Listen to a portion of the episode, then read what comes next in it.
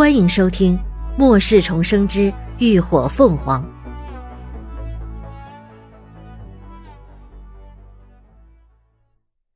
第八十九集《遇袭》。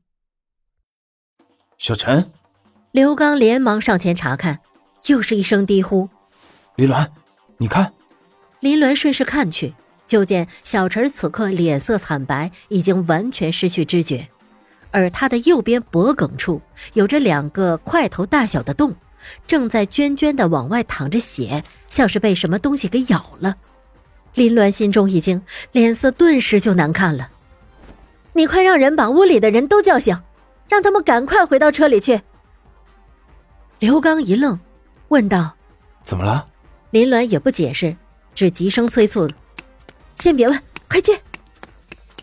见他如此。刘刚不敢再耽搁，连忙起身朝院里跑去，边招呼其他人：“你们几个，快去把大家叫醒！”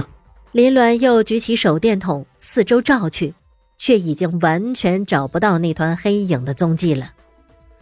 如果他没有看错，小陈脖子上的伤口是一种变异蝙蝠造成的。这东西不仅长得丑陋凶猛，体型也要比普通的蝙蝠大很多。更可怕的是，它们属血。一旦咬伤人，它们口腔的分泌物就能使人昏迷，失去反抗能力。不仅如此，分泌物还有抗凝功效，让血液不会凝固，让其能够顺利的吃个饱。所以，即便是蝙蝠吸饱血后飞走，昏迷的人也会因为伤口血流不止，最终导致失血过多而亡。林鸾俯下身，指尖运出一缕灵泉水，小心的涂抹上小陈的伤口。经过他多次试验，灵泉水外敷也能够愈合伤口，但根据用量的多少，效果也会不同。林鸾并没有让伤口完全愈合，只是暂时帮他止了血，免得一会儿不好解释。处理好伤口，他伸手把人架起，迅速朝校车的方向移动。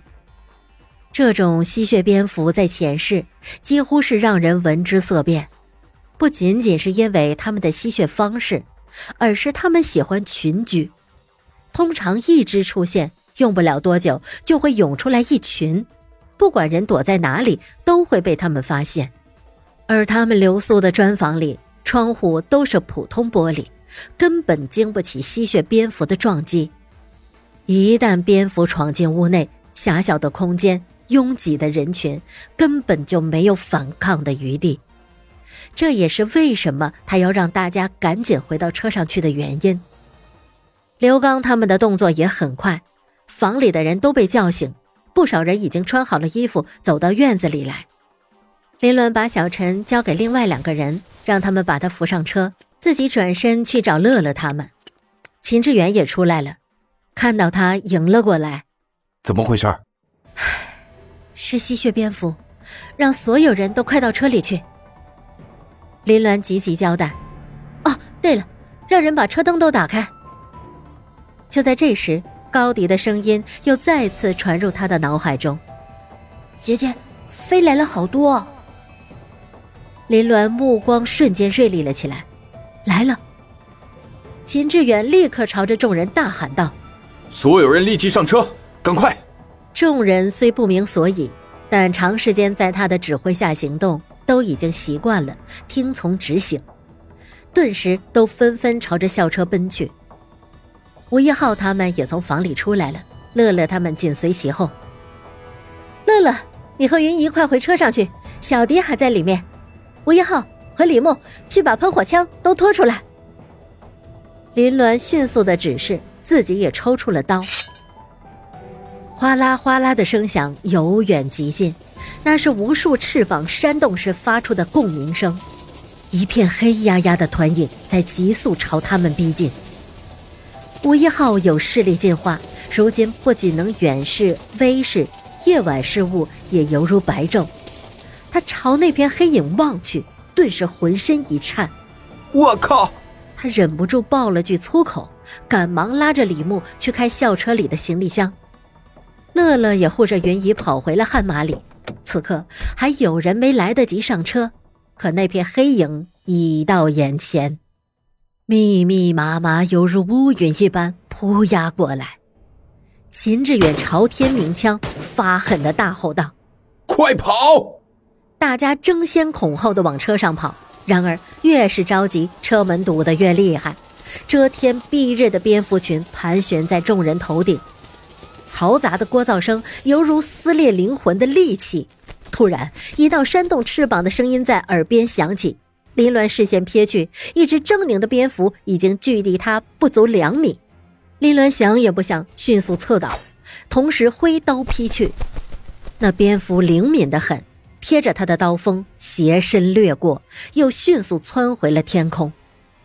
与此同时，另一只巨大的黑影也急速掠向了校车，将近一米长的双翼瞬间包裹住一个男人的脑袋。那男人只来得及发出一声惨叫，整个身子就被猛地提了起来。还不等秦志远他们动作，天上又一窝蜂的下来十数只蝙蝠，一下子就将那个人包围起来，群体扇动着翅膀，将他抓上了半空。瞬间就被蝙蝠群团团包围，车灯已经完全被打开，耀眼的光束冲破黑暗，一只只恶鬼在光线中快速掠过。此刻，所有人的脸上都露出了恐惧之色。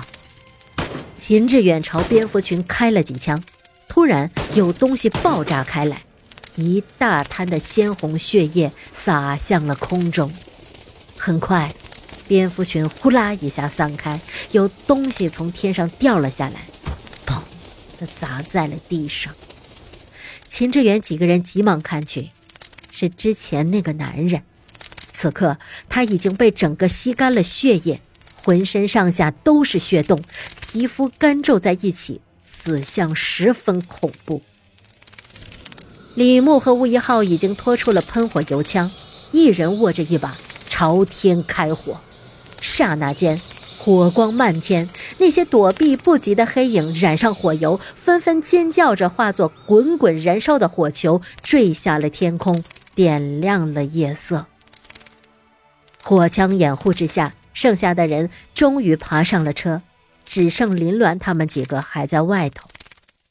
车门紧闭，所有人都缩在座位上瑟瑟发抖。